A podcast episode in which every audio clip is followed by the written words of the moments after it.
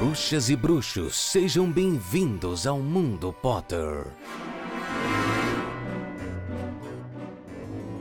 Olá, sejam todos muito bem-vindos a mais uma edição do Mundo Potter. Semanalmente a gente comenta capítulo a capítulo dos livros de Harry Potter. Essa semana falamos sobre o capítulo de número 26, Visto e Imprevisto, nesse nosso episódio de número 125. Mas eu não faço nada por aqui sozinho, com vocês, o meu amigo Paulo Rodrigues. Salve, salve galera, como é que vocês estão? Tudo bem? Tudo certo? Tudo lindo? Eu tô lindo, como sempre. Nenhuma novidade até então. O Ita também segue lindo, mas também zero novidades Obrigado. até aí. E eu quero iniciar com uma Meu pergunta. Deus. Pera, pera, pera, pera, o que pera. é visto e imprevisto pra você? Ah, você usando a. Você roubando as minhas ideias. Eu fico muito chocado com você. Antes que ela venha pra mim, ela já vai pra você. É, então, não faço a menor ideia. Não linkei. Usa a minha resposta. Ah, que, quem viu o quê? não lembro mais. Entendi, entendi. Ah, como vocês podem reparar, senhoras e senhores, o roteiro dessa semana é do Paulo. E como diz uma amiga nossa, minha do Paulo, é.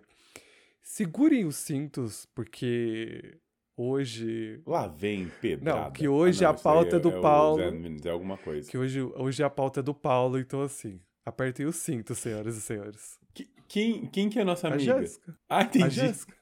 Pra quem não sabe Não, do que e a gente nem tá vai falando, a gente tá saber. Jéssica Greco. É, nossa amiga pessoal. Pessoas não Pessoal. sabem, mas ela é nossa amiga pessoal. E, e eu adoro que toda vez que ela fala do Neco, né, que a pauta é dele, ela fala, ai, segure os cintos, que hoje, hoje a pauta é do... Hoje a pauta é do Paulo. Ai, ai, mas vamos dar o serviço, né? Siga a gente nas redes sociais, a gente é o arroba Mundo Pottercast, tanto no Instagram quanto no TikTok. Ah, eu sou o arroba Itamar Itacente e o Paulo é o arroba RodriguesPH. Pela primeira vez em muito tempo eu errei o meu arroba por sua culpa, Paulo.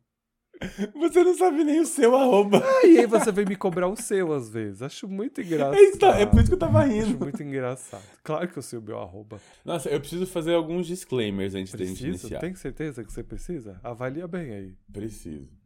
Hã? Avalia bem. Tem certeza se você precisa? Não Hum, preciso. Então vai lá. A gente tá no meio. Se alguém assistiu Masterchef ontem, vai entender o do caos Hum. à lama. Mas nós estamos no caos à lama nessa semana, tá? Não é meu inferno astral, mas poderia ser. Então ontem eu tava emburrado, chato, mais que o normal. E tá tendo uma obra aqui do lado de casa, então vai ter alguns barulhos. Então o que eu vou pedir pra vocês é segura na mão de Deus pra ouvir esse episódio. Hum, Achei importante você dar esse recado. Achei importante. Tá vendo? Vou seguir então com os recadinhos, que é.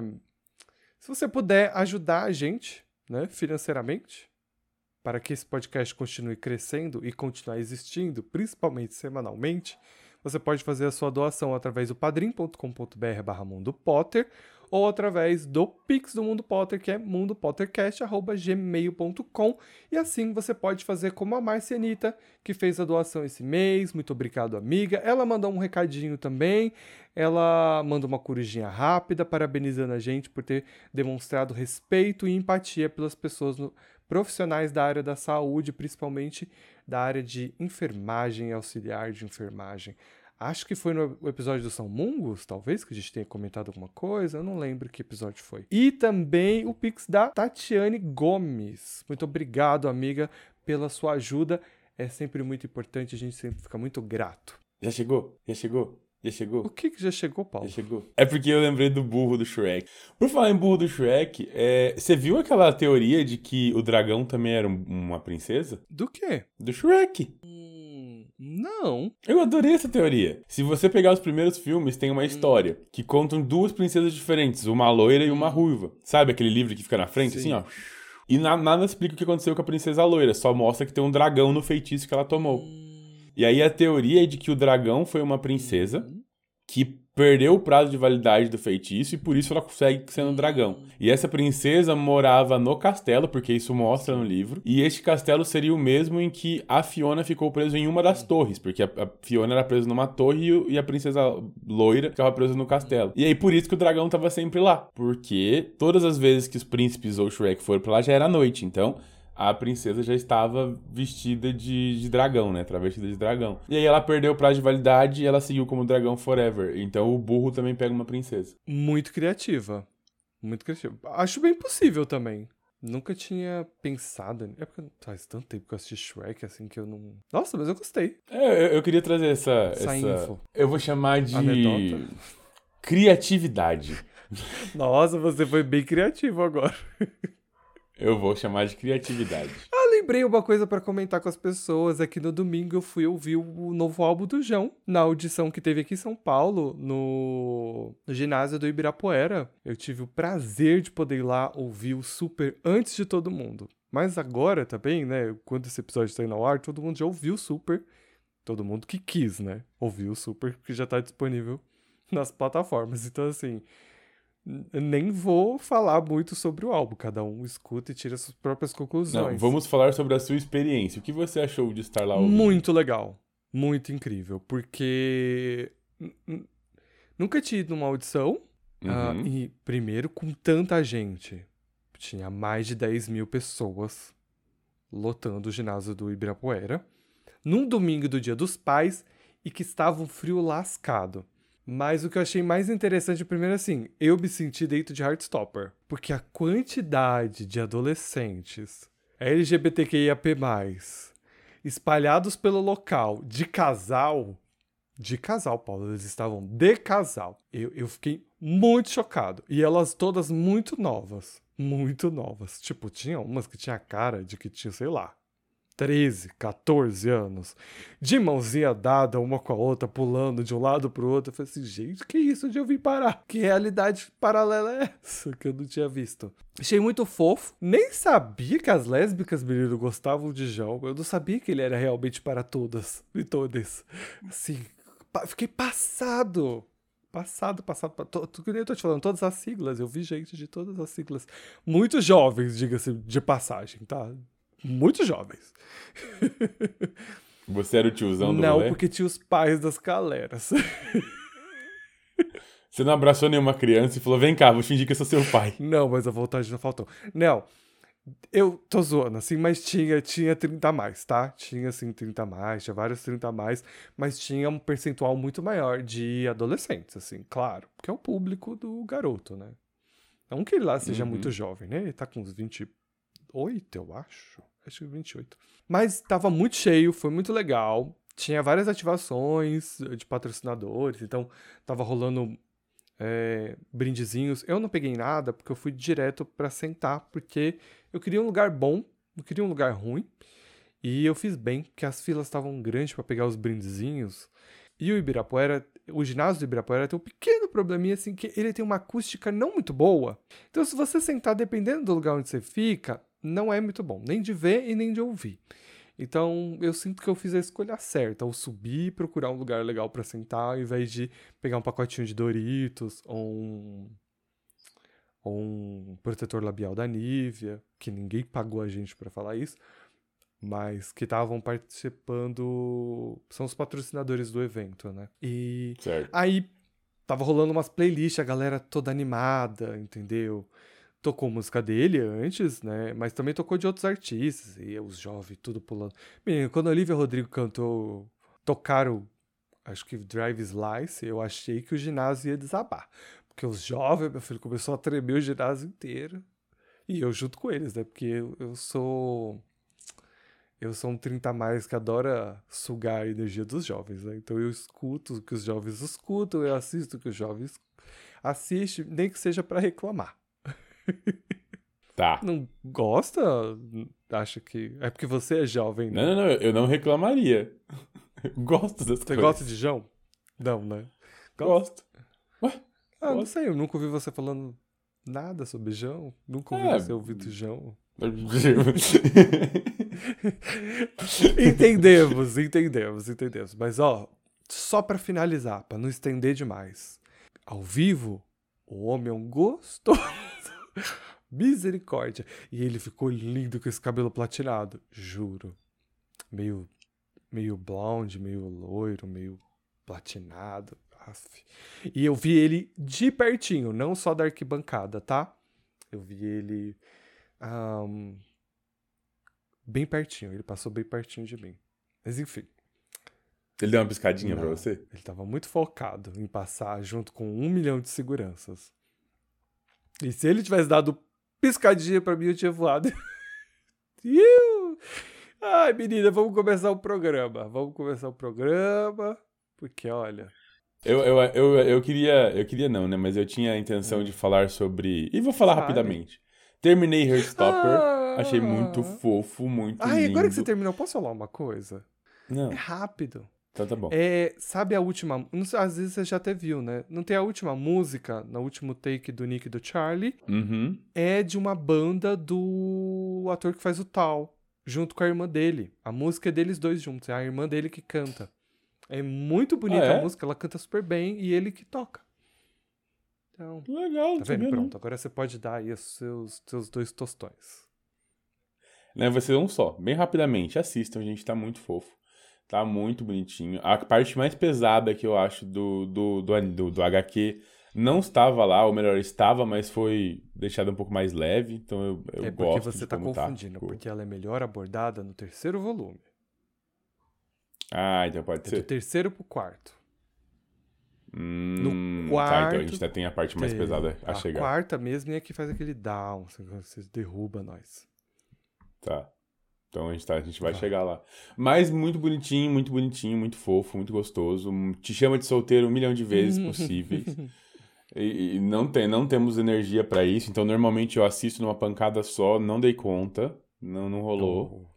Mas foi muito bom, muito gostoso. Outra coisa que saiu e que nós assistimos, tanto eu quanto o Ita, foi vermelho, Uhum. E branco, sangue azul. verde, azul, amarelo. Para com isso que você sabe muito bem o nome do título, porque você gosta, foi você que me fez ler, e é sua responsabilidade que eu voltei à leitura, principalmente de romance e LGBTQIA+.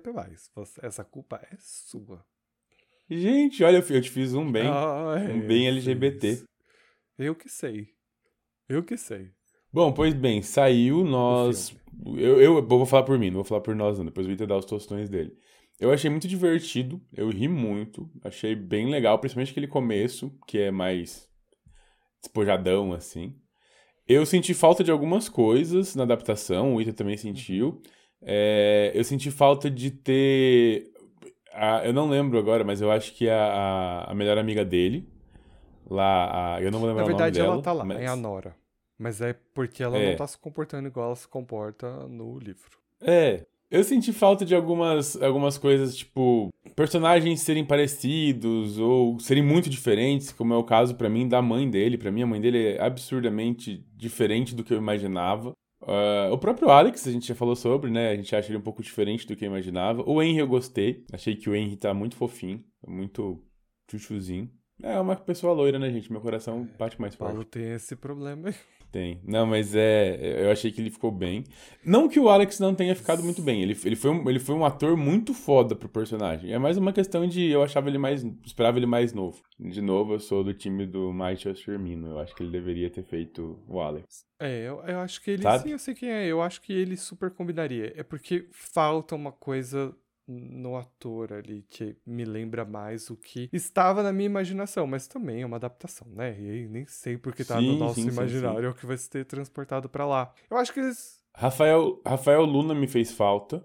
Rafael Luna foi substituído por Miguel. Uhum. Miguel eh, existiu ali. Teve algumas Ele- alterações que foram feitas que eu achei que foram benéficas e outras que eu questiono. É, eu questionei muito deles. E uma, uma coisa que me senti muita falta, mas muita, e esse eu realmente senti muita falta, foi a presença da rainha. Hum, tá. É a, a- trocou, né? A rainha pelo rei.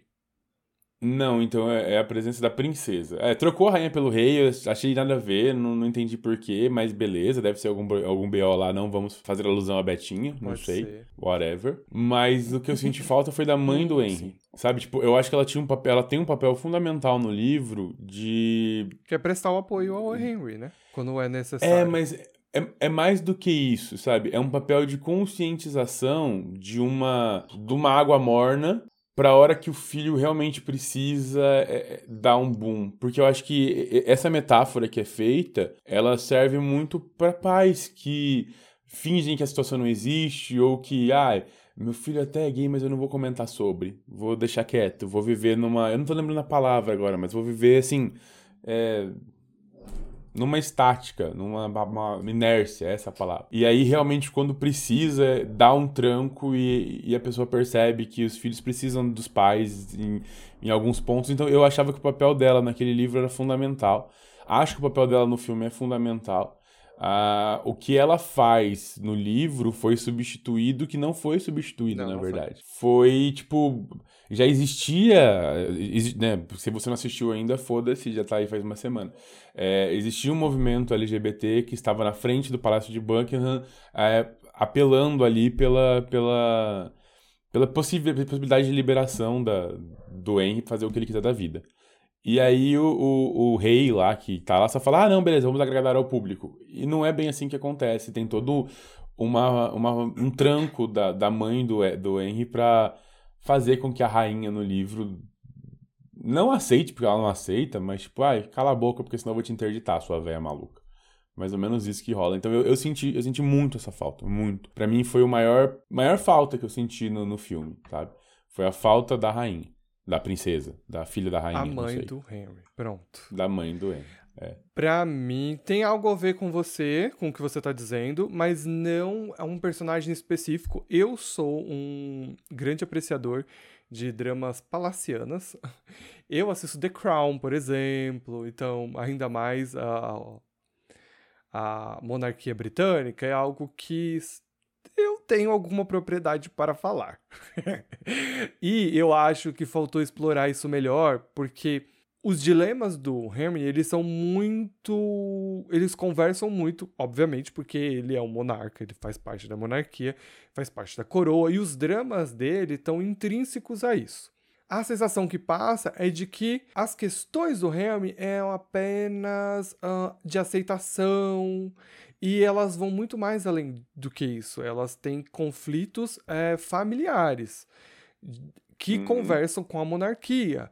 Tipo, o fato de eles serem todos distantes, eles não serem próximos, eles se tratarem friamente, porque eles são pessoas 100% midiáticas desde pequena, e, e como isso afeta as relações deles. Então, tipo, no livro a gente entende isso da forma como a gente vê o, o que, entre aspas, seria o real, né? O que a gente vê ali na monarquia britânica, entre os entre a coroa e o que a gente vê em The Crown, por exemplo, que é esse distanciamento. Ele só é próximo da irmã dele. Os conflitos da irmã dele foram totalmente retirados, são conflitos pesados, fortes.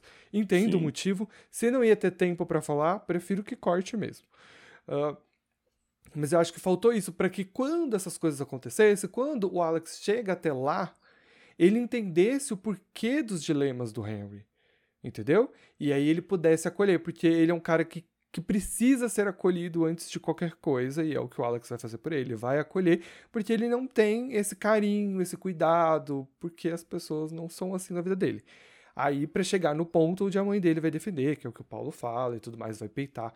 Eu não vejo problema de trocar a figura da rainha pela figura do rei, porque no final das contas o, o papel é o mesmo. E eu até prefiro, uhum. porque como agora a gente tem o Charles lá, né?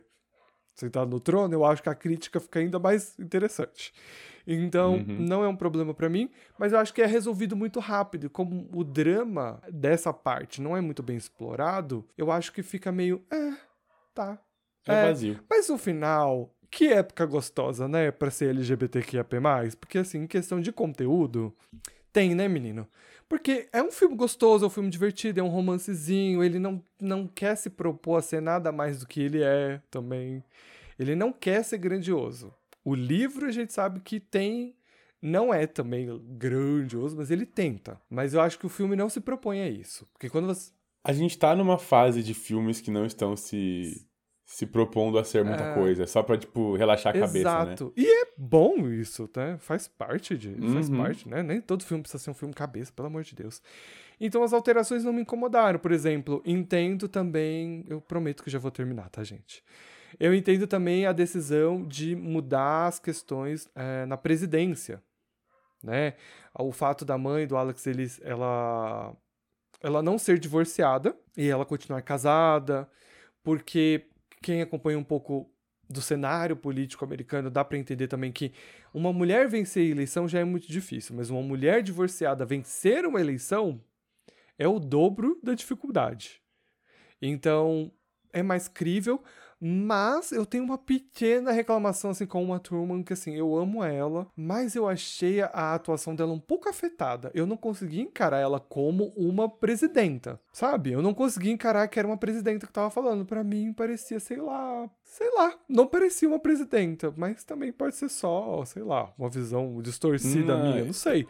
Mas eu achei. Eu não sei, ela, ela, ela é muito diferente do que aquilo que eu entendi na descrição do livro, É, sabe? eu esperava encontrar uma mulher forte, empoderada, inteligente, muito racional, que é o que o livro passa, mas também muito empática com o Alex o tempo todo.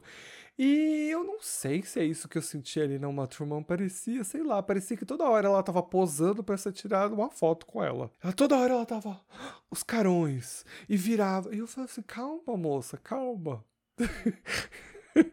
Ah, Eu acho que a Zaha tinha mais cara de ser a presidenta do que ah, verdade. a Uma Thurman. Verdade, verdade, verdade. Pra mim, a, a, a atriz que fez a Zaha, eu não sei quem é, tá, gente? Desculpa. Tinha mais cara. Pra mim, ela é mais. Verdade, tava mais no. Tá, verdade, Uhum. verdade. Mas enfim, é um filme muito gostoso, divertido. Espero que todo mundo tenha gostado. A próxima, o próximo disclaimer que a gente vai fazer é sobre Mega Tubarão, então espere não semana vamos, que não, porque eu não vou ver, eu não vou ver Vamos essa sim. bomba. Você assiste sozinho. Vai ver Mega Tubarão. Nós vamos sim. assistir é Besouro Azul, porque Bruninha Marquezine, entendeu? Nós vamos lá lutar pela Bruninha. É como. É como. é- Cara, Bruna Marquezine precisa me dar um prêmio. Ela não precisa. Porque pra ela me fazer assistir um filme da DC no cinema, cara, é- eu tô indo. Ó, que fique Mas- registrado aqui, Bruna, se você estiver ouvindo a gente, é por você. Eu acho que é pro BuzzFeed. Saiu, acho que de ontem pra hoje, uma- é, ela divulgando, né, o filme, e aí tem aqueles ah, que sempre tem, né, ah, com os atores, tipo, ah, comendo, ou lendo um tweet, ou lendo não sei o que, sabe? E Uhum. aí ela, ela explicando coisas do Brasil. Então aí tem. Ela vai falar sobre, tipo, é, expressões brasileiras, e ela fala de cair o cu da bunda. É maravilhoso ela explicando de cair o cu da bunda para os gringos. E aí tem ela comendo pão de queijo, tomando açaí. ah, Não, esse filme eu vou assistir pela Bruna. É, Mas tipo, eu também, ninguém, eu não entendeu? faço ideia de quem é Besouro Azul. Eu nunca nem ouvi falar de Besouro Azul. Eu não faço ideia de quem seja, que bicho é esse. Eu olhei assim a primeira vista e falei assim, tá, esse aqui é o. o- é o Homem-Aranha da DC, é isso? É isso que eu tô vendo? O Miranha do, da DC? Ouvintes fãs da DC, se vocês quiserem mandar mensagens explicando quem é o Besouro Azul, ficaremos felizes em saber. Ai, gente, menino Bruna também é Marquezine, por que você não foi pra, O pra menino lá Marvel? também, que eu não sei falar o nome dele, o nome dele é difícil, ele é super carismático também, muito bonito. Eu adoro os dois juntos, eles ficaram super amigos. Então, você vê as entrevistas deles dois juntos, eles são super, ai, BFF, um do lado do outro. Eu adorei essa energia. Mas, assim, pra gastar os meus 20 conto, eu tô indo pela Bruna. Entendeu? E o dia Sim. que eu for, eu vou twittar e vou marcar. Bruna, estou aqui por você, gata. Estou vindo aqui ver este filme por você, porque senão eu não saía de casa. Exato. Pois bem, traremos então Mega Tubarão e, e Besouro Azul nos próximos episódios. Não necessariamente semana que vem, mas Tá, eu traremos. vou começar a te chamar de Neco, o nosso amigo. Nosso amigo Neto, Neco, adorou. adorou o Mega Tubarão e é por isso que você foi influenciado, é isso? Não, é porque, eu eu na verdade, eu eu já assisti Tubarão de uma cabeça, de duas cabeças, de três cabeças, de quatro cabeças, de cinco cabeças. Mentira que você é fã de, de- desse gênero, não desse sou fã. gênero Mas de eu tubarões. amo filme pastelão. Ah. Não, eu achei Entendeu? que... Inclusive, eu vou, eu vou indicar Ai, um filme Deus. aqui Hum, que medo. que eu preciso lembrar, peraí. Não lembro o nome. Senhoras e senhores, ele precisa lembrar. Ai, que medo. Hum. Mas é isso, né? A pauta é dele hoje. Rubber Como? É o nome do filme. Rubber, o pneu assassino. Meu Deus. Meu Deus. Acho que esse é um gancho. Faz Acho que esse é isso. um gancho bom pra gente. Faz seguir. isso por você, Ita. Eu Faz isso. não. Não, sério. é- é- por favor, faça isso por você. Assista Rubber, o pneu assassino. Você quer que eu leia a descrição do Pelo filme, a bem da do nossa filme amizade, tudo que eu posso aceitar é você ler a sinopse. No deserto, um pneu usa poderes telepáticos para matar animais e fazer a cabeça de humanos explodirem. E sente-se estranhamente atraído por uma jovem. Meu Deus. Ele é um pneu. Ele é um pneu que quer transar com uma jovem e explode a cabeça das pessoas telepaticamente. É Isso. uma obra de arte cinematográfica, com toda certeza. Eu nem preciso assistir esse filme, já é aclamadíssimo. Não, por favor, Não, eu assista, vou. assista. Eu, eu, eu acho que vai te fazer bem. Vai amizade. abrir sua mente para novas Amigo, possibilidades. eu, eu, eu respeito e valorizo demais a nossa amizade pra me poder assistir esse filme. Demais, assim, eu dou muito valor à nossa amizade. Entendeu? Ouvinte, se você assistir Rubber, por favor, me avise. Ah, é. Por favor, vai lá nas redes do Paulo e avisa ele. Acho que a gente pode seguir para as corujas, que é o quadro do programa onde os ouvintes encaminham as suas lindas mensagens pra gente. Pode fazer isso através do Instagram, do TikTok, nas DMs, né? Sinaliza que é uma coruja, ou pode encaminhar através do nosso e-mail, que é mundopottercast.gmail.com. E hoje a gente tem uma coruja que é uma devolutiva porque finalmente veio a resposta da qual o senhor Paulo Rodrigues estava tão ansioso pela resposta. É, finalmente, né? Eu já tava achando que eu ia ter que, sei lá, apagar aquele episódio, porque não tinha funcionado pra nada. Nossa, gente, amarga! Ih, amarga essa menina hoje, misericórdia. Você poderia ler, por favor, Paulo, a corujinha?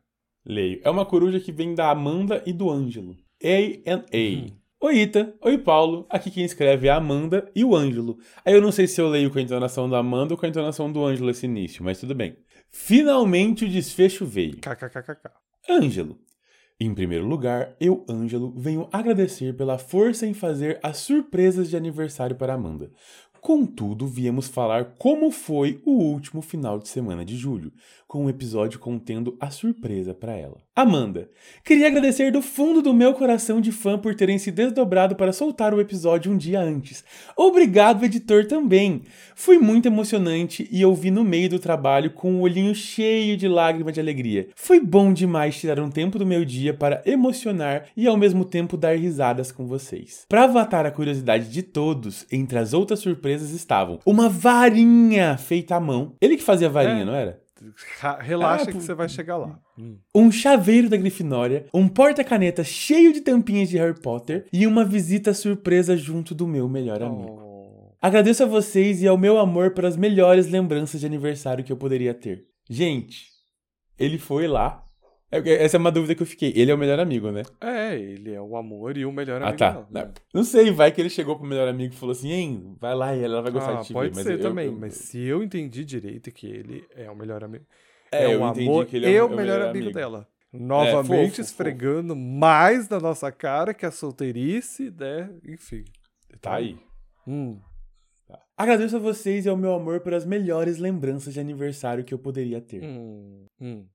Eu acho muito Também fofo isso. fofo. Eu, eu queria. Ângelo, vale o disclaimer de dizer que quando ouvir o episódio, também no trabalho, ficava rindo dos comentários de vocês. Vocês são incríveis. Muito obrigado de coração e bora produzir duas varinhas. Ah, Eu gostei dessa então, parte. Falei que ia chegar. Gostei muito dessa parte. Pedimos desculpa pela demora no retorno. Nossas corujas, que também são um casal, vai.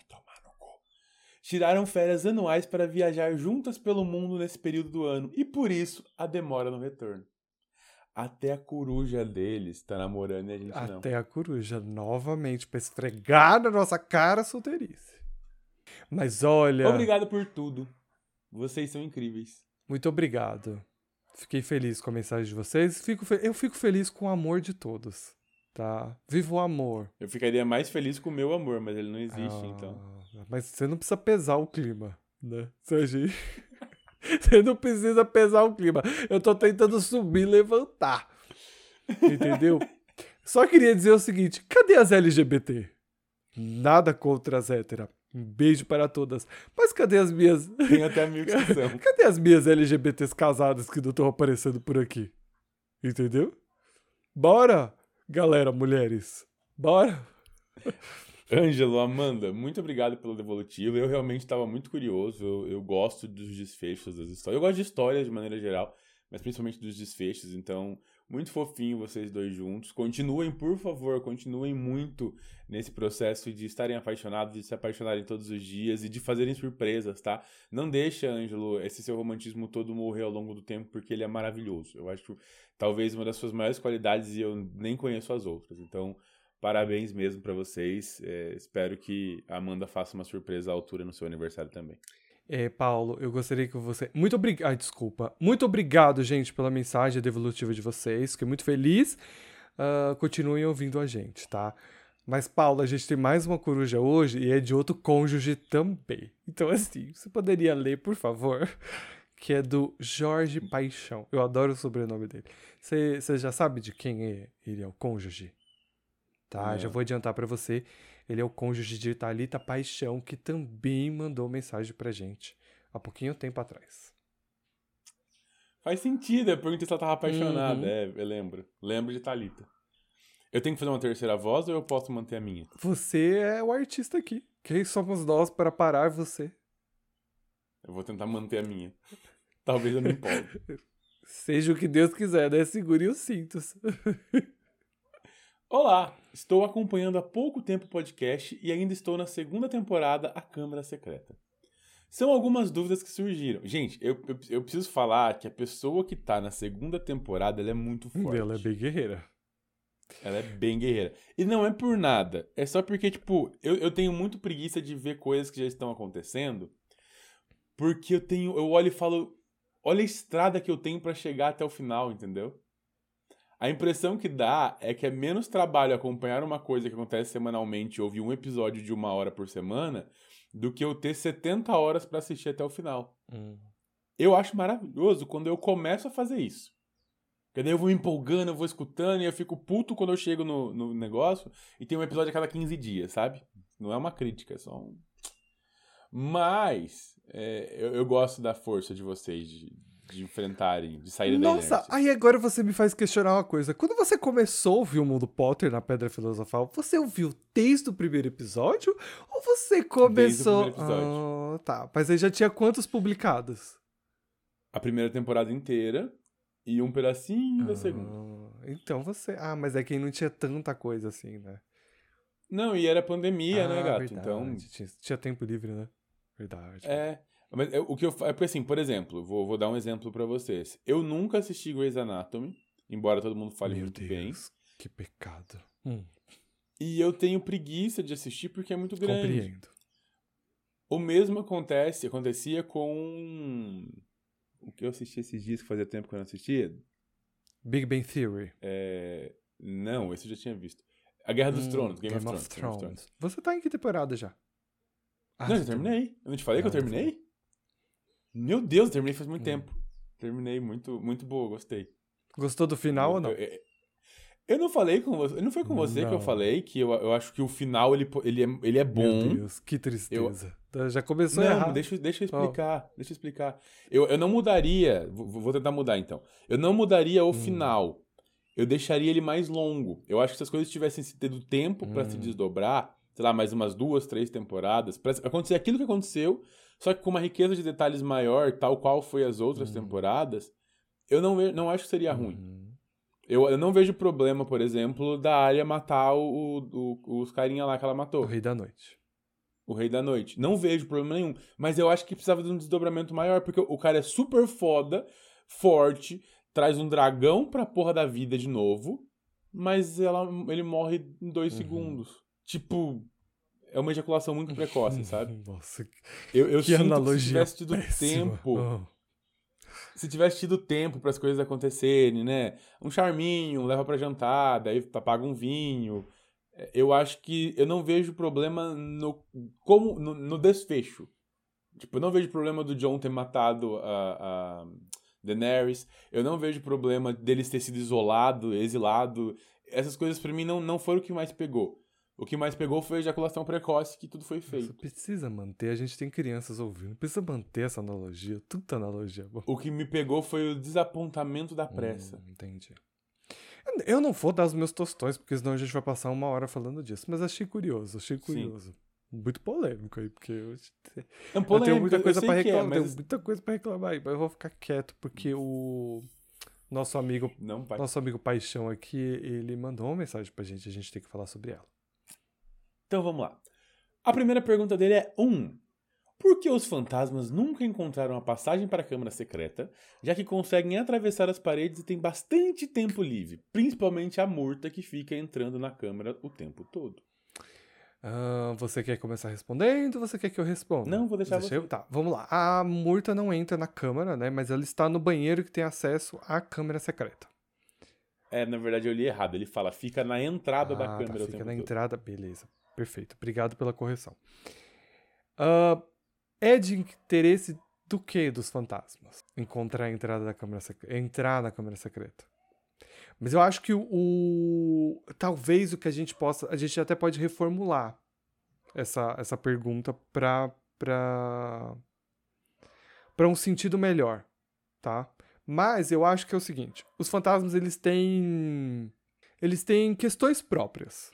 Eles têm costumes próprios, eles têm coisas próprias que eles fazem, eles se aglomeram, eles festejam. Talvez um ou outro fantasma poderia atravessar uma parede X e acabar na câmera secreta. Mas é que eu não vejo interesse da parte dos fantasmas em procurar a câmera secreta. E aí eu acho que Salazar se preocuparia em enfeitiçar as paredes daquele buraco, entendeu? Para que fantasmas não entrem lá.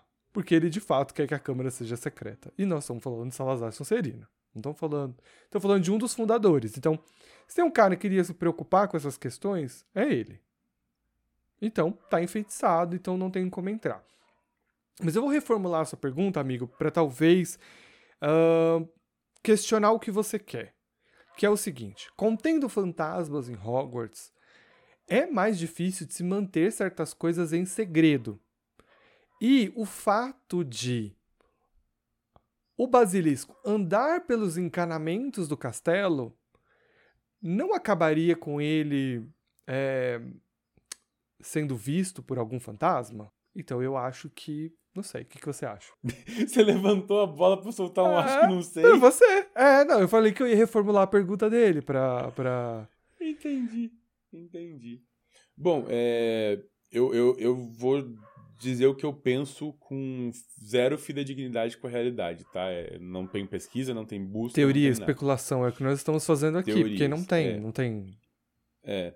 Eu discordo com o Ita no primeiro Como ponto em sempre. por que os fantasmas. É. Por que os fantasmas procurariam? Qual é o interesse deles? Eu acho que, efetivamente, os fantasmas realmente talvez não tenham interesse. Mas eu imagino que quando aconteceu a história da nossa Câmara Secreta, passamos, procuramos muito e tudo mais, é, eu amo a teoria do Ita de uma blindagem anti-fantasmas. Porque eu realmente acho que o Salazar faria isso. É, então, por que, que o fantasma procuraria?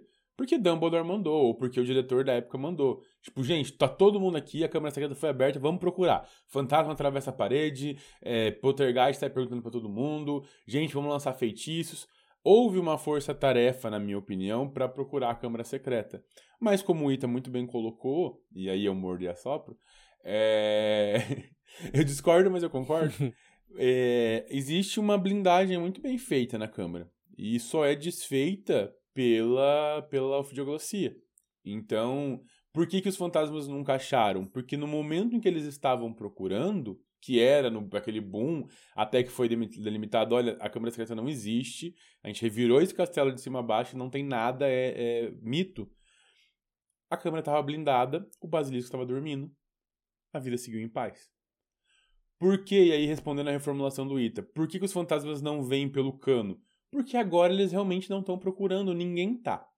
Ninguém tá preocupado com a câmera secreta porque ela já faz 50 anos que tá morta, tá parada, tá inexistente, é um, foi declarado um mito. Então o, o fantasma tá pensando na morte da bezerra, entendeu? E talvez a bezerra seja um fantasma que esteja do lado dele.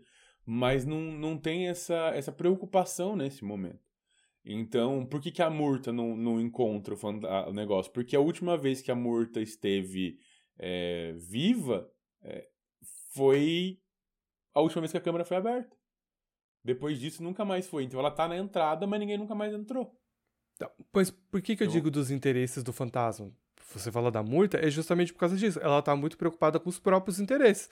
A Murta sofre o Sim. tempo todo pela morte dela e ela tá sempre meio que parada no lugar dela.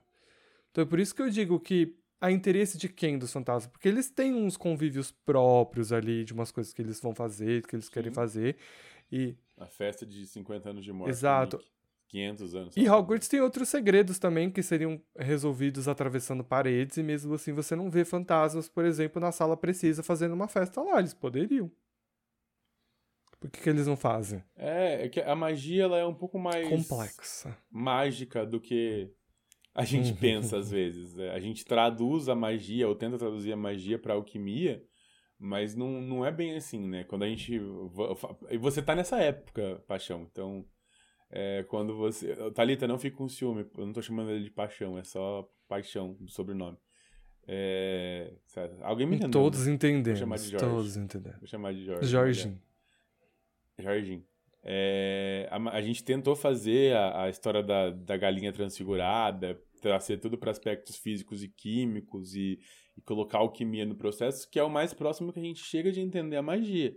Mas a magia ela é muito mais mística, ela é muito mais complexa, ela tem muito mais é, regras que não são regras físicas necessariamente, para a gente conseguir trabalhar com elas. Então, se eu pudesse te responder essa pergunta de por que os fantasmas não enxergam, é porque existe uma blindagem muito forte que no momento em que eles estavam procurando, não Ninguém encontrava. aconteceu. Não encontrava. A segunda pergunta? O Harry recebeu uma classe de Merlin por ter vencido, como eu e minha esposa gostamos de chamar, o Valdemar. Eu vou começar respondendo, mas depois eu vou cortar, pro, vou mandar pro Paulo, porque é o seguinte: não há registros oficiais falando sobre isso. Mas é muito possível que o Harry tenha sim recebido, porque é uma condecoração do Ministério da Magia. E é provável que não só o Harry tenha recebido, mas que Ron e Hermione também. Mas não é citado sobre. E aí eu ia passar pro Paulo porque ele leu A Criança Amaldiçoada. Então, se levar em consideração com A Criança Amaldiçoada, você lembra se há alguma citação a isso, Paulo? Não, não há. Provavelmente sim, mas não há registros de tal fato.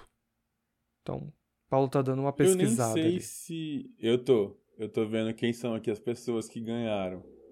O Food tem, o, o Remo tem. Ah, aqui, ó, aqui tem umas informações importantes. O Remo é concedido postumamente por seu papel como membro da Ordem e por sua morte durante a Batalha de Então, Hogwarts. baseado nisso, A Minerva ganhou. é bem provável que eles tenham recebido, mas não há registro disso. Então, não dá pra dizer 100% de certeza. É, não, não fala. Não fala de Harry, Ron e Hermione, só cita Minerva e Remo pós pós-guerra. Então, se o Remo ganhou, provavelmente a Tonks também ganhou, mas o Remo tá sendo citado porque ele era um lobisomem, e um lobisomem ganhar uma honraria como essa é algo pouco vista. Então, Sim. tem essas nuances. É bem provável que eles tenham sim recebido, mas não há menções a isso. Então, Exatamente. então fica aí na casa Então, das podemos- possibilidades. Não podemos afirmar que sim, mas achamos que sim. Isso, exato. Estou amando o podcast. Estava com abstinência pois terminei os livros há pouco tempo e queria mais do universo HP. Somos mais do universo HP, gostei Somos. disso. A gente é o plus. Observação: sou Sonserino, casado com uma lufana. Talita que já mandou mensagem, mandou uma coruja pra vocês. Muito obrigado pela sua mensagem, por mais mensagens. Não desvirtue a Talita. por mais mensagens como essa, essas duas, né? To- Todas as corujeiras que recebemos hoje, um grande beijo pra vocês. E acho que a gente pode começar o programa, Paulo, porque né, já tá longo. O primeiro bloco já ficou, ó, grandão. O editor já tá já em posição fetal nesse momento. Bota o Vrum, editor. Vrum. Retrospectiva do último episódio. Harry meteu a boca no trombone. Como eu disse, é o roteiro do Paulo. É uma, é uma gíria, uma frasezinha, tal qual bruxa nascida meia-noite, ao meio-dia vai casar. Tá.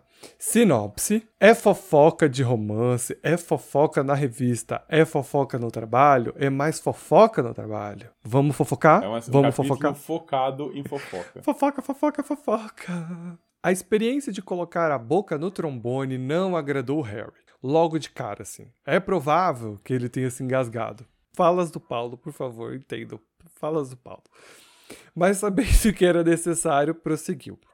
Pensou em como as pessoas reagiriam se acreditassem nele, ou se achariam que era só mais uma de suas maluquices. Seus amigos o apoiavam, viviam dizendo que era a coisa certa a ser feita. Tem todo um diálogo entre o Neville, o Dimas e o Thomas na mesa do café, bem interessante sobre isso. E a gente pode notar que talvez o Neville se sinta inspirado a falar sobre seus pais por conta da coragem do Harry. Isso é bem interessante. É, o Neville é quem pergunta: Nossa, Harry, você é, deve ter sido difícil. Aí o Harry fala: É, realmente foi, mas eu senti que era necessário. Bem legal. Na verdade, é uma pergunta. Ai, meu Deus. Você falou o Neville, o Dino e o Thomas. Quem é Thomas? Ai. é o Dino Thomas. Não, não é o Dino Ah, e Thomas. Eu fiquei tipo uns 10 segundos pra entender que era o Dino Thomas, por isso que eu abaixei a mão. O Neville, o Dino e Não. o Thomas. Eu, Qual é o "Quem nome do Thomas?" outro chato lá que eu esqueci agora? É o, o O Simas, Simas. perdão. Sempre esqueço esse querido. É o Simas, o Dino e o Thomas. Então. é o Simas, o Dino e o Neville, tá bom? Bom, a Luna chega e ela chega daquele jeitinho bem Luna de ser, já chega se enfiando ali na mesa. Ah, ela fala pro Harry que não sabe quando a reportagem dele vai sair, porque na fila de publicação tem assuntos muito importantes que talvez passem na frente ali, como eruptentes, ou melhor, bufadores de chifre enrugado. Sendo assim, o Harry vai ter que esperar um pouquinho aí até a edição do Pasquim sair. Hermione, que agora já fez o que tinha que fazer, já chamou a, a besouruda, já fez a coisa certa, tá atrás da fofoquinha, entendeu? Ela chega e fala, Harry, Harry, Harry, como foi seu encontro? Aí o Harry fala, é, foi bem, é, um fiasco. e assim, o Harry conta tudo o que aconteceu. E aí a, a Hermione fala, querido, você não teve tato. Deixa eu te explicar uma coisa, assim. Uma coisa que, que talvez você não, não entenda.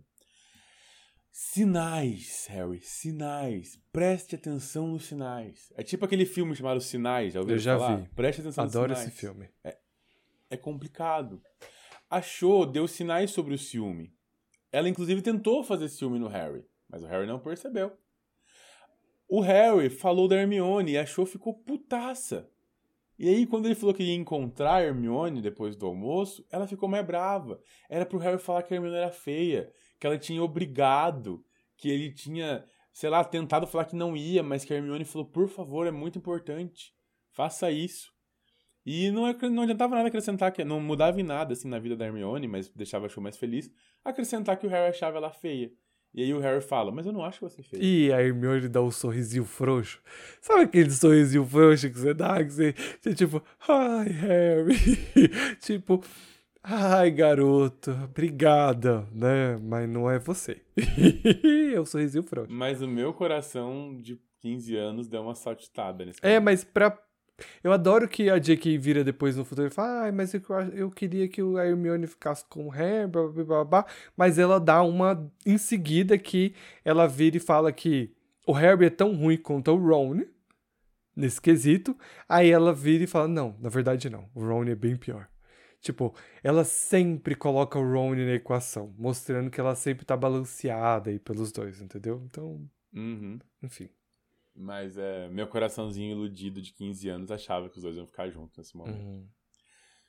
Bom, preciso dar uma opinião minha. Eu odeio sinais. Se você quer falar alguma coisa pra mim, fala. Eu não sou a pessoa que interpreta sinais, até porque isso daí é ruído de comunicação. A comunicação, e tal qual um professor de comunicação, eu preciso deixar isso bem claro. A comunicação ela só é eficiente quando o receptor entende o que está sendo dito, e sinais há muitas possibilidades de entendimento. Então eu não gosto, não tenho interesse. E se for pra dar sinalzinho pra mim, pode ir embora. Me fala o que quer falar. A gente sabe porque a senhora está solteira agora, não é mesmo? Pois é. Mas eu também tô pelos mesmos motivos, então quem sou eu pra falar alguma coisa? Pois é. Os garotos finalmente encontram Ron e a Gina, que narram os acontecimentos catastróficos do treinamento de quadribol no final de semana, né? Que foi ruim, mas ruim assim ao ponto de Angelina chorar bastante lá no banheiro escondida, coitada. E depois disso, o Paulo frisa muito grande, né? Depois eles contarem que foi ruim o treino e tudo mais, que o Ron e a Gina foram tomar banho antes do jantar. E assim como o Paulo também estou em choque. E o Paulo pergunta se esse shampoo não já tinha vencido, mas é o shampoo mágico, Paulo. Então o shampoo mágico não vence, tá? Ele- É, conta isso pro Snape. o Snape é diferente. Ele não trata o cabelo. Ou ele passa muito óleo nos cabelos dele, sei lá. É o- É o estilo dele. Deixa o cara, cara. Bom, Os gêmeos chegam em seguida e contam a versão dos acontecimentos do treino e fala que, olha, o se nossos irmãos falaram que tava ruim, eu posso avisar vocês que tá péssimo, tá pior do que eles estão falando, porque a coisa tá ruim mesmo. Uh, eles contam que a Gina foi super bem é, como apanhadora, né? Que eles ficaram muito surpresos com ela, porque eles nunca viram ela voar e achava pouco difícil que ela pudesse fazer isso, né? Porque eles nunca permitiram que ela treinasse junto com eles, né? Jogasse junto com eles, os bobalhões, né? Mas Hermione conta que desde os seis anos a Gina arromba o armário de vassouras da casa deles e brinca escondido com as vassouras. Então, assim, a gata sabe do que ela tá fazendo e ela tem talento. E o Ron é aquilo que a gente já sabe. Se ele perceber, se ele achar que ninguém está olhando para ele, ele vai super bem. Agora, se ele percebe que a galera tá olhando para ele, aí ele desanda, o que é péssimo, né? Já que numa partida de quadribol, né, tem uma arquibancada com as pessoas assistindo o jogo. Então, as pessoas vão olhar para você. Fora isso, né, o próximo jogo é contra a Lufa Lufa e a gente já tem o resultado desse jogo porque foi um desastre. A Grifinória perde. O Paulo coloca assim essa palavra maravilhosa, né, que foi 16 frangos. Eu, eu nunca entendo por que o uso de palavra frango para para se referir a, a algo que, que deu certo, que deu errado. Eu nunca entendi muito essa expressão, mas enfim. É gira esportiva, a gente é, só usa pra fingir, Então, é, o Rony deixou umas bolas entrar, entendeu? Os novos batedores são muito ruins, mas assim, são ruins de verdade. E, e a Gina, por outro lado, foi muito bem. Ela capturou o pomo. E a Gina, muito perspicaz também, ela pega o pomo na primeira oportunidade que ela tem hum. e ela encerra o jogo mesmo sabendo que eles vão perder, mas para que eles não percam de uma diferença muito grande. Então é uma diferença de 10 pontos. Então a Grifinória ficou, se eu não me engano, era 240 e a Lufa Lufa com 250. Vai Lufa Lufa, entendeu? Porque assim, minha casa, é pra cima deles, Lufa Lufa. É 160, 150. Isso, obrigado. Até coloquei os 16 frangos, porque cada gol 10 pontos, a pegada do Pomo é 150, então. Tá eu acho incrível a capacidade que você tem de achar que eu vou conseguir ler isso e entender essa matemática que você colocou. É surpreendente. Eu confio ah, em você. Tá. Eu preciso deixar dois pontos registrados que o Ita colocou no texto deles, que isso talvez demonstre muito mais do que pareça, que o Rony deixou as bolas entrarem, mas a Gina segurou o pomo. Ai, por favor, é todo dia aqui, entendeu? Respirando muito fundo. O jogo termina, o Rony abandona o campo, o campo sozinho e ele vai, sabe Deus para onde, ele fica lá chorando as, as bolas entradas e não tinha retomado até a hora que o Harry foi dormir.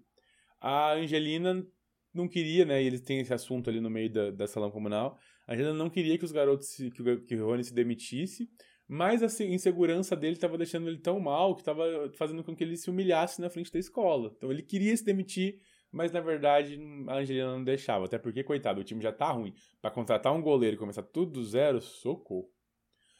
O Harry vai se deita, fala: Não, esse jogo foi ruim, mas pior do que isso foi assistir da arquibancada. Porque foi a primeira vez que ele não participa de um jogo. E lá na arquibancada ele sentia que a Umbridge ficava dando umas olhadas pra ele de falando, ah, se fudeu, otário, não tá lá jogando, entendeu? Só fazer um pequeno adendo que o Harry troca umas palavrinhas com a Gina, né, sobre o fato de ela ter sido uma boa apanhadora. Ela fala que prefere, na verdade, ficar de artilheira. E ela sabe que o Harry vai retornar, e aí ele faz aquele drama, não, eu fui banido para sempre. E ela fala, não, você foi banido enquanto a Umbridge tá aqui. No momento que a Umbridge for embora, você vai poder voltar pro time, vai poder ser, vai voltar a ser apanhador. E a Angelina e mais uma outra garota que eu esqueci agora quem é, a Katia Bell, obrigado, é, vão se aposentar no ano que vem, porque elas se formam. Então, eu vou me candidatar à artilheira, porque eu prefiro fazer gols, entendeu? E é isso. Eu achei isso legal, eu queria fazer esse adendo. Garotas no esporte. Bom, o Harry, então, lembra da Umbridge e lembra que ele precisa treinar o Clumense, entendeu? Que não tá fácil para ele. Ele tentou e falhou. Ele teve um sonho esquisito. Primeiro o Neville e a Sprout estavam dançando, estavam é, meio que bailando no meio da estufa. E de repente ele entra com uma porta com um corredor que tá entreaberto. Sabe aquela porta uhum. que até então tava fechada? Agora ela tá entreaberta. E o Harry fica todo oriçadinho, felizinho. E ele sai correndo. Na hora que ele pega na maçaneta para abrir a porta, o Rony dá um ronco, que o Rony voltou. Ele acorda meio desnorteado, fica meio frustrado e fala: Poxa vida, amigo, mais cinco segundos que você segura esse ronco, eu sei o que tá rolando lá. Entendeu? Cinco segundinhos, mas não deu bom, não. E eu vou ter que fazer mais um adendo.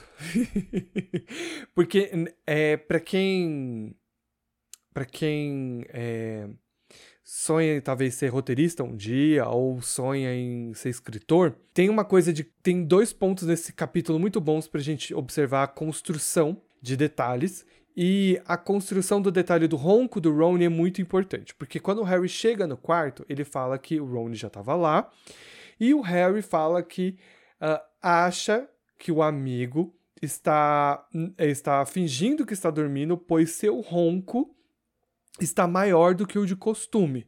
É isso que ele diz. Só que a gente pode analisar essa percepção do ponto de vista do Harry, porque é algo que o Harry já fez. A gente tem alguns capítulos anteriores que o Harry fingiu que estava dormindo porque ele não queria lidar com as outras pessoas. Então, aqui não é que seja uma verdade, mas é uma percepção do Harry de que é algo que ele faria. Ele fingiria que estaria dormindo para não lidar com ninguém. E aí isso se torna ambíguo quando o Harry acorda com um ronco alto do Ron. Então, você tá, é uma coisa de para quem realmente é, é bem é bem nuances, é coisa de quem realmente tem interesse um dia, sei lá, escrever um livro e tal, ou um roteiro, que essas são pequenas percepções, mas que são muito interessantes. Que é, a gente, e no final, não pode concluir se de fato o Ron estava ou não fingindo que estava dormindo. Porque é uma percepção muito pessoal, é claro que é uma, também vai ser uma opção do próprio leitor de tirar suas próprias conclusões, mas tem essa tem essa tem essa ferramenta na narrativa que é muito legal, que é o Harry ser acordado por um ronco alto do Ron, do qual ele há pouco tempo estava questionando se era um ronco verdadeiro ou não. E de ser uma, uma atitude que o próprio Harry já fez antes, fingir que estava dormindo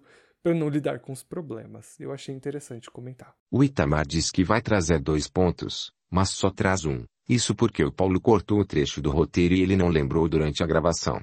E nem é tão importante assim. Então seguimos. O café da manhã estava mais uma vez agitado. Aparentemente, todo mundo voltara a ler o jornal e seguia ansioso por notícias do mundo bruxo. E seus amigos fugitivos. Eu adorei o uso de amigos fugitivos. Queria fazer essa anedota. Uh, uma coruja para na frente do Harry e quando o garoto, desacreditado, né, ele desacredita que aquela carta é para ele, porque afinal de contas, quem é que ia escrever para ele? Não, não tinha ninguém pra... O Duda. O Duda. Com certeza. Mas a coruja insiste, ele então pega a carta e vê que é para ele. E aí, em seguida, gente, uma enxurrada de corujinhas começam a descer até a mesa da Grifinória, se degladiando para quem entregar a carta primeiro para o Harry. O que deixa o nosso amigo e nosso herói um pouco chocado. Inha de galinha. Inha de galinha. Eu adorei que o Paulo colocou uma coisa que, que assim, é muito insalubre, realmente um problema para a saúde pública. Que o Paulo fala assim: essas corujas cagando na mesa igual pombo, que desesperador, não é mesmo? Yeah. É porque assim, tipo, uma coisa é uma coruja chegar, passar, deixar uma carta e ir embora. De repente a gente tá tendo umas 20 corujas brigando uma com a outra pra mandar cagada em cima do empadão de rim é o que menos custa. Verdade. E, eu falei, nada higiênico, né? É um problema de nada, saúde nada. pública aí fácil. Sim, complicadíssimo. Bom, o Harry tá meio perdido sem saber o que tá acontecendo. A Hermione chega, pega uma correspondência que ela achava ser diferente e fala: Harry, começa por essa que eu acho que aqui vai ter explicação de tudo. E quando o Harry pega, na verdade era uma cópia do Pasquinho, um exemplar da revista que finalmente fora impressa. E a capa da revista, com uma foto do nosso amigo de 15 anos, todo sexy, tinha as reportagens, abre aspas. Harry Potter enfim revela a verdade sobre aquele que não deve ser nominado e a noite em que viu o seu retorno. Fecha aspas. Eu, eu achei forte esse título. Também achei é um pá na cara da sociedade. eu acho que Rita Skeeter deu o sangue. É, eu achei que para quem tava com preguiça, né, ela deu o nome dela. Gostei. Ah, vai, deixa eu fazer essa merda direito, pelo menos aqui. É faz tempo que eu não escrevo nada, pelo menos vou escrever um negócio bonito. Bom, a galera então meio que tá ali olhando um pro lado do outro, a Luna se junta à mesa e fala: Oi, gente, vocês viram que legal? Saiu a revista. E aí todo mundo começa a abrir as cartas, né? Eles falam assim: Harry, a gente pode te ajudar? E o Harry fala: Divirta-se, gente. Se deleitem aí. E aí tem umas coisas meio esquisitas, assim, né? Tem gente que fala que a história do Harry não faz sentido, gente que fala que a história do Harry faz sentido, mas eu não acredito muito, gente que fala que, olha, Harry, tô... eu acho que a sua história faz sentido, mas eu não quero acreditar, então eu não sei no que acreditar. E aí o Rony ainda fala, nossa, que desperdício de pergaminho, porque, tipo, o cara escreveu nada com nada. O, gente. o Ron tá muito bom nessa parte. Ele. É, parece uns alunos meus que eu tentando escrever alguma coisa na prova que não sai nada. Eita, que essa foi direta. Se você, é se você é aluno, sinta-se impactado. É... Eu gosto, o Ron vira e, e, a primeira que ele abre, ele já fala assim: Ah, esse aqui acha que você ficou maluco. é muito bom. Ai, ai. Pois é. E na verdade também acharia. E tinha algumas pessoas que realmente falavam: gente, ó, negócio é o seguinte, Harry, parabéns, você tem enfrentado muito e a gente acredita em você. Sua história é mais coerente do que a do Ministério da Magia. É... Então, estamos contigo. Tem uma gata ainda que muito afrontosa, muito pra frente do seu tempo, né? Vai lá e manda uma foto de si mesmo, tipo assim, ai, Harry. Eu acho que era um seminude. E aí manda uma fotinha dela mesmo. Esperta, gata ligeira. Tem que aprender com ela. Quem se juntou à galera um pouco mais tarde foi o quê? Dolores Umbridge, né? a cara de sapa, como diz o, o Paulo aqui no roteiro. Ela queria saber o que estava acontecendo, né? que bagunça era aquela. E o Harry teve o prazer de contar a verdade na cara dela. A Felicidade abandonou a Alta Inquisidora e deixou o garoto, assim, em maus lençóis, porque ela pega e tira o direito dele a Hogsmeade, dá uma detenção, tira 50 pontos da Grifinória, ela fica mega brava. Eu adoro que ela começa assim: Eu não acredito que você teve coragem de fazer isso. Só que nesse momento eu gostaria que ou a Hermione ou o Harry tivesse feito alguma coisa, porque a Umbridge não pode dar detenção pro Harry por dar uma matéria, por, por dar uma entrevista num, numa revista. Então eu senti um pouquinho aqui de alguém bater de frente, tipo, não que isso impedisse ela, mas eu achei que faltou. Porque não quebra nenhum dos decretos que ela apresentou até o momento e também é, não vai contra nenhum regulamento da, do colégio. Então eu senti falta aqui, porque a gente já viu isso acontecendo antes, mas eu eu senti falta nesse momento de alguém falar alguma coisa. Seria. Eu acho que eles estavam tão em êxtase de deixar ela puta que eles nem se tocaram. Por, por isso que eu não sinto falta, sabe? O Harry sabia, ele tava preparado para essa detenção. É. Ele tava preparado para ser castigado, porque, tipo, ele tá, entre aspas, mentindo de novo. Uhum. Sim. E aí, eu acho que ele já tava tão preparado que ele falou, ai, só vou esfregar isso na sua cara, filha, faz o que você quiser. Uhum. Aí, um pouco mais tarde, né, é, ela libera mais um decreto, que é o decreto de número 27, que proíbe a leitura do Pasquim por todos os alunos da escola.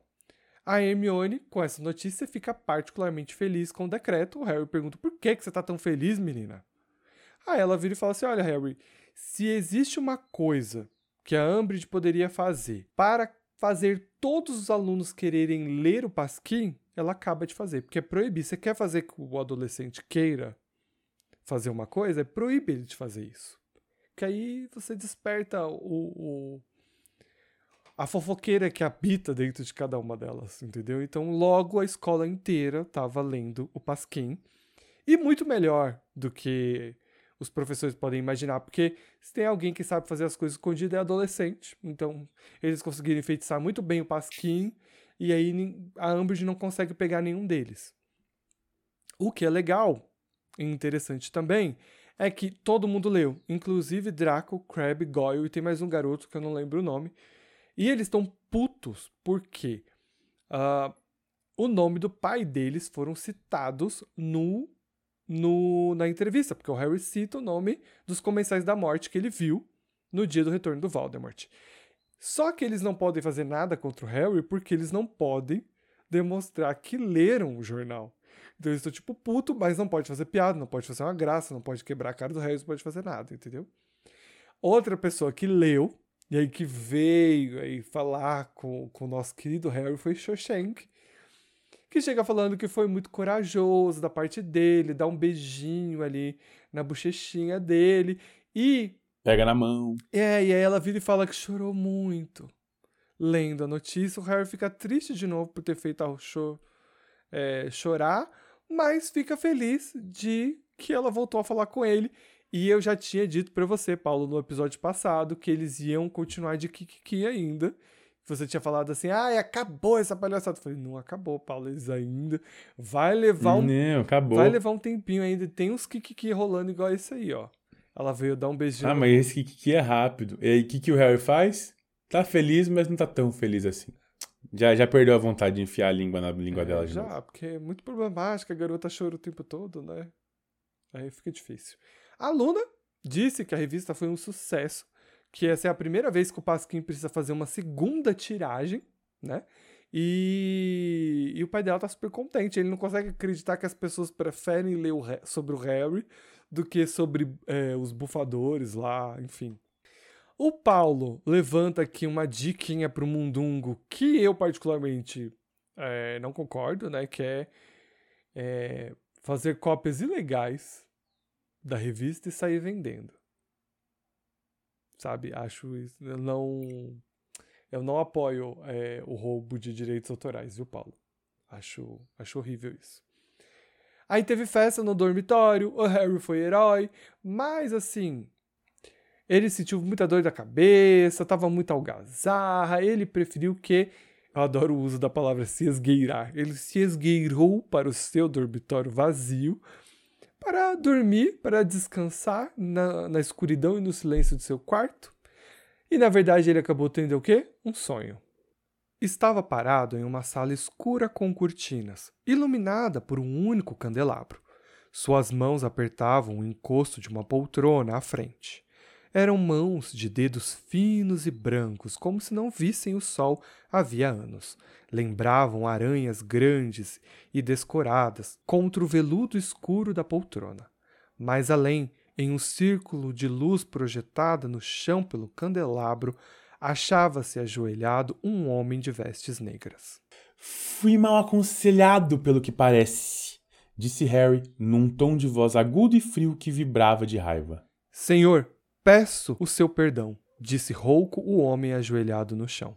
A parte de trás de sua cabeça refugia a luz das velas. Ele parecia tremer. Não estou culpando você, Rookwood, disse Harry naquela voz fria e cruel. Largou então a poltrona e contornou-a, aproximando-se do homem encolhido no chão, e parou diretamente sobre ele, ainda na sombra, olhando de uma altura maior do que a normal. Você tem certeza de sua informação, Rookwood? perguntou Harry. Tenho sim, milord. Afinal, afinal, eu costumava trabalhar no departamento. Avery me disse que Bode poderia retirá-la. Bode jamais poderia ter feito isso, milord. Bode sabia que não poderia. Sem dúvida, foi essa a razão porque lutou tanto contra a maldição Impérios lançada por Malfoy. Levante-se, Rookwood, sussurrou Harry. O homem ajoelhado quase tropeçou na pressa de obedecer. Seu rosto era bexiguento, as marcas se destacavam à luz das velas. Ele continuou, um pouco curvado, mesmo em pé, com uma meia reverência e lançava olhares aterrorizados ao rosto de Harry. Você fez bem em me informar, disse Harry. Muito bem. Pelo visto, desperdicei meses de planos infrutíferos. Mas não importa. Recomeçaremos a partir de agora. Você tem a gratidão do Lord Voldemort Rookwood. Milord, sim, milord, exclamou Rockwood, com uma voz rouca de alívio. Precisarei da sua ajuda. Precisarei de todas as informações que puder me dar. Naturalmente, milord, naturalmente. O que precisar? Muito bem. Pode se retirar. Mande Avery falar comigo. Rockwood recuou apressado, de costas, se curvando, e desapareceu pela porta. Fecha aspas. Tadinho do Avery. Vai sofrer um pouquinho essa noite. Deu ruim pra ele. Harry acordou gritando, se debatendo, chacoalhando, irritadíssimo. O Rony tenta ajudar, mas ele, o Harry tá se batendo tanto, ele, o Rony fala assim: Ô filho, sossega. Segura a periquita pra eu poder te segurar desse negócio. Pra eu te tirar desse emaranhado de coberta e cortina, pelo amor de Deus. Mas ele também tava preocupado, porque da última vez que isso aconteceu, o pai dele tinha sido atacado. Vocês lembram, né? Você lembra, né? Uhum, lembro. Então. E aí o, o Rony fala: e aí, e aí, alguém foi atacado? E o Harry fala: não, tá de boas. Dessa vez quem vai sofrer é o Avery, porque fez merda. Merece sofrer e também é um comensal da morte, então merece sofrer de qualquer jeito. Eles discutem um pouco o sonho, pensam um pouco, falam um pouco, não tem nada de muito aprofundado nesse momento de discussão dos dois. É, eles estão discutindo sobre o que eles conhecem sobre o bode e o que eles conhecem sobre o Avery, então zero em, Só um pontos. pontinho O Rony- específico que o Ron fica muito assustado porque dessa vez o Harry era o Voldemort e não a cobra. Então o Ron fica tipo, puta que lá merda. Tá cada hora pior. Uhum. O Rony então fala, Harry, e se você contasse pra alguém? Esse alguém é o Dumbledore.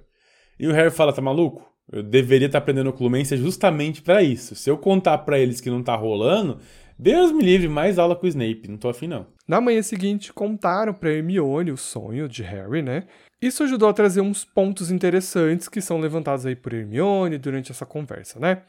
É, a gente entende então que foi por isso que mataram o bode, pra fazer ele ficar quieto e não falar o que aconteceu. Que agora a gente sabe que foi o Malfoy, né? E o Sr. Malfoy tá o tempo todo no ministério, então é uma coisa que eles levantam e questionam. E o Harry conclui que o Malfoy estava no dia da audiência lá no- na audiência dele, e aí ele percebe que ele não estava lá só pela audiência dele, sim porque ele estava ali dando uma olhada na entrada do departamento de mistérios. Então a gente tem aí uma amarração aí sobre isso. Bode andava esgueirando o departamento de mistérios também no dia da audiência, então tem esse outro fator aí importante. Ah, a Hermione quer saber mais fofocas, mas aí ela se lembra que o Harry não deveria ter tido esses sonhos. E aí, ao invés de continuar teorizando e questionando, ela manda o Harry parar e se dedicar à oclumência. Eu acho isso muito bom. Essa dualidade é muito boa, porque tipo, ela tá ali fofocando, ela... Harry, você não podia saber... Harry, fecha a mente, Harry. Isso é muito bom. E isso vai ser pro resto da vida agora. Daqui até o sétimo livro, a gente tem a Hermione se contradizendo. Oh, Deus. Faz parte, tadinha dela. Eu entendo, eu entendo. A semana do Harry continuou ruim. O garoto foi mal nas aulas de poção. Ele continuava aflito que talvez o Hagrid vai ser demitido. Ele que sentia falta dos Sirius, mas não podia falar com ele. A aula de oclumência tava uma merda. Ele tava sendo torturado. Aí o Snape descobriu que ele teve mais sonhos com o Valdemar. E aí o Snape ficou mais puto, falou que ele era desleixado, que ele não prestava atenção na aula, que ele não tava fazendo de nada. Perguntou se ele entendia o motivo dessa, dessa, dessas aulas, enfim, aquele jeitinho Snape de sempre. E no meio de uma dessas aulas, por azar do Harry, ele teve outro sonho. No meio, assim, ele tava ali acontecendo a aula, ele- inclusive os feitiços é, protego. O, ele recebe o primeiro elogio dele, do Snape, na vida, que foi tipo um feitiço protego. Boa. Mas é bom falar Foi que não isso. foi só isso. O Harry invadiu a mente do Snape pela primeira vez e ele vê o Snape bem criancinha presenciando a briga dos pais dele. Então Harry sente um pouco de empatia pelo professor momentânea. Ele questiona: Nossa, como aquele garotinho que estava presenciando essa cena tão horrorosa se tornou esse homem tão, Tão horroroso. Mas eu acho que Freud explicaria que talvez a resposta seja essa, Harry. Pois é.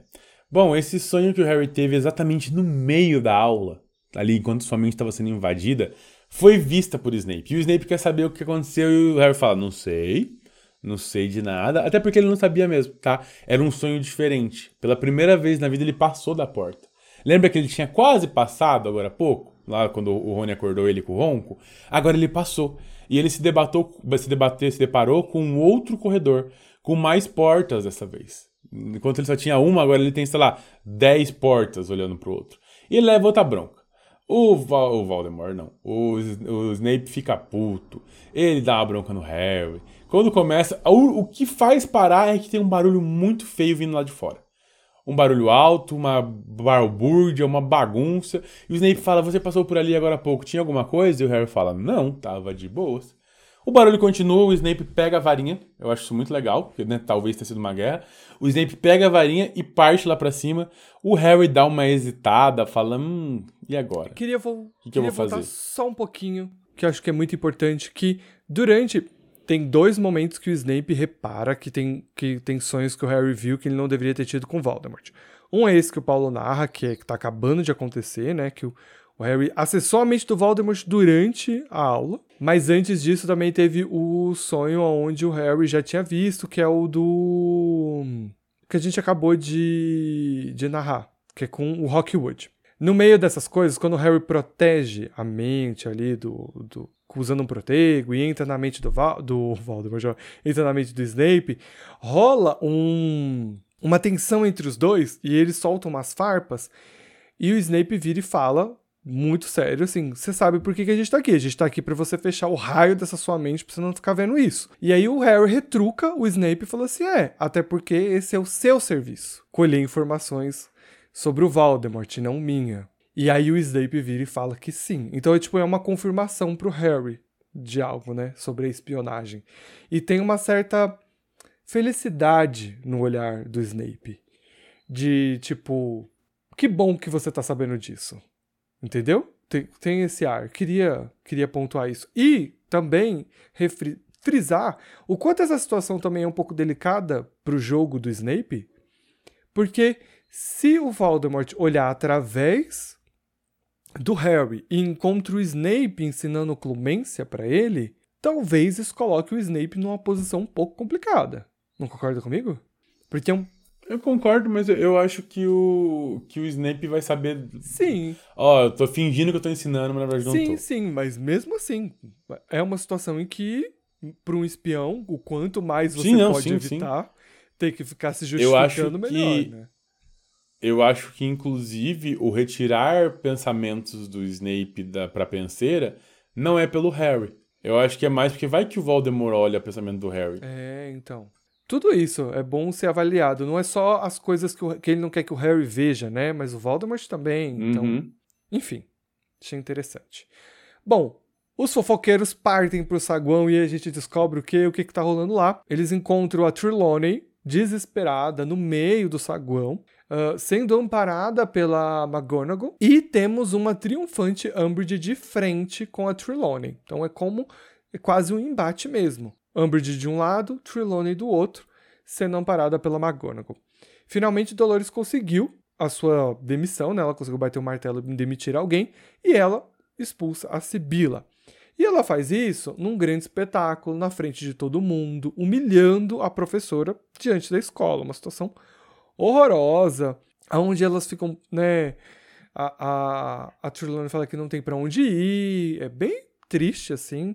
E a Minerva intercedendo, ela fala assim, não, você não vai ser expulso e tal. E aí a, a Umbridge fala assim, como? Com que direito você tem de dizer isso? E aí, Mona, fazendo uma entrada triunfal, abrindo as grandes portas de Hogwarts, fazendo pá, entrando, vem quem? tio Dumbledore, entendeu? Todo com as roupinhas esvoaçantes. O Harry fala que tem uma luz assim, brilhando sobre a Mona e ela entrando assim, fala assim, sobre minha autoridade. Aí ele fala que, olha, você pode demitir, mas a função de expulsar alguém deste castelo ainda é minha. E enquanto eu estiver aqui, a Sibila vai continuar aí sim aonde ela tá, entendeu? Você vai deixar a Sibila no, nos aposentos dela.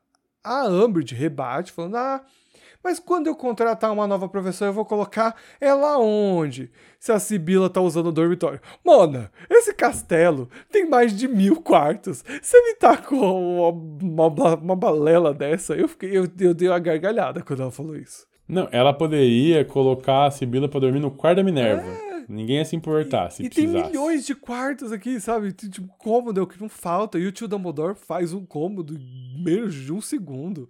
Entendeu? Então, tipo, sabe? Umas besteiras. Mas o Dumbledore fala que não tem problema, porque ele já encontrou um novo professor e ele prefere, ele prefere ficar no andar térreo. Então, a Sibila vai poder continuar no, nos aposentos dela normalmente. Temos então uma discussão sobre isso, né? Porque a Dolores fala assim, ah, mas quem, quem contrata sou eu. E aí o Dumbledore fala assim, não, o decreto deixa claro que você pode nomear alguém se eu não tiver encontrado alguém e eu já encontrei. Isso é importante frisar porque mostra que Dumbledore está um passo à frente. Ele já sabia que quem seria é, demitido é a Trelawney, então ele foi antes de que pudesse dar brecha no tempo do ministério achar alguém, ele já encontrou. E aí, fazendo uma segunda entrada triunfal, a gente tem quem? Firenze, o centauro. E ele chega todo lindo, imponente, papapá, papapá, entrando ali dentro, e a galera, tipo, toda ah, chocada, Mona, que é o centauro que vai dar aula pra nós agora. Pois é. E aí eu, eu gosto que o Dumbledore ainda termina falando assim: eu acho que desse aqui você vai gostar. Sabe? É, isso foi uma alfinetada. Isso foi, isso foi. Eu queria trazer uma lembrança, né, do meio do caminho pra vocês, que toda essa proteção com a Sibila não é só porque eles são legais, não, tá? É, o Dumbledore, principalmente. É porque ele sabe, e aí vamos pensar naquele Dumbledore maquiavélico que a gente conhece, que é pensador, Uhum, que é estrategista. Ele sabe que foi a Sibila que fez a profecia que tá todo mundo tentando guardar, entendeu? Tá todo mundo protegendo aquela cópia da, da, da, da profecia, mas na verdade a, a oficial tá aqui. E ele não sabe quem mais sabe disso. Aliás, ele sabe. O Snape. E se o Snape já deve ter batido isso pro Voldemort É, há muito tempo atrás. Então, ele tá protegendo, inclusive, a profecia. Permitir com que a Sibila fique no castelo é proteger a profecia original, não a cópia que tá lá. Ah, mas a Sibila não lembra. Meu filho, a quantidade de poder de choque que ele tem pra tirar informação da cabeça dos outros é o é, de ele vai invadir ali as lembranças dela. Então ele pode acessar uma Uhum. lembrança que ela mesma não tem dela mesma. Ah, Ele vai cavucar a mente da mulher até não sobrar nada. E ele já fez isso. A gente já viu ele fazendo isso com outros personagens, né? A coitada. E vai fazer de A novo. coitadinha lá do Ministério da Magia, a fofoqueira lá que foi pega. Sim, verdade. E vai ter. é, Enfim, você sabe de que a gente tá falando. Ele É. destrói a mente da mulher antes de matar ela, filha. Vocês estão se referindo ao Berta Jorkins? Você acha que, que se tá difícil ali pros pais do Neville? É porque eles não encontraram o tio Voldemort, entendeu? Foi a Bellatrix. Então, assim, Pois é. coitada da Sibila. Sibila realmente tá Então, vamos, guar... vamos guardar o nosso louva-a-Deus gigante aqui é, mesmo. não. Dumbledore vai tomar precauções pra que nada aconteça com Sibilinha. E com isso a gente chega ao final do capítulo. E o final do episódio de hoje. Ah, alguma. Você gostou do episódio? Ah, se eu gostei do episódio? Eu achei capítulo muito longo. eu achei esse bem longo. A gente cortou muita É coisa. tem muita coisa, Ah, tem- né? A gente cortou muita coisa, viu, gente? Cortou Uhum. muita coisa.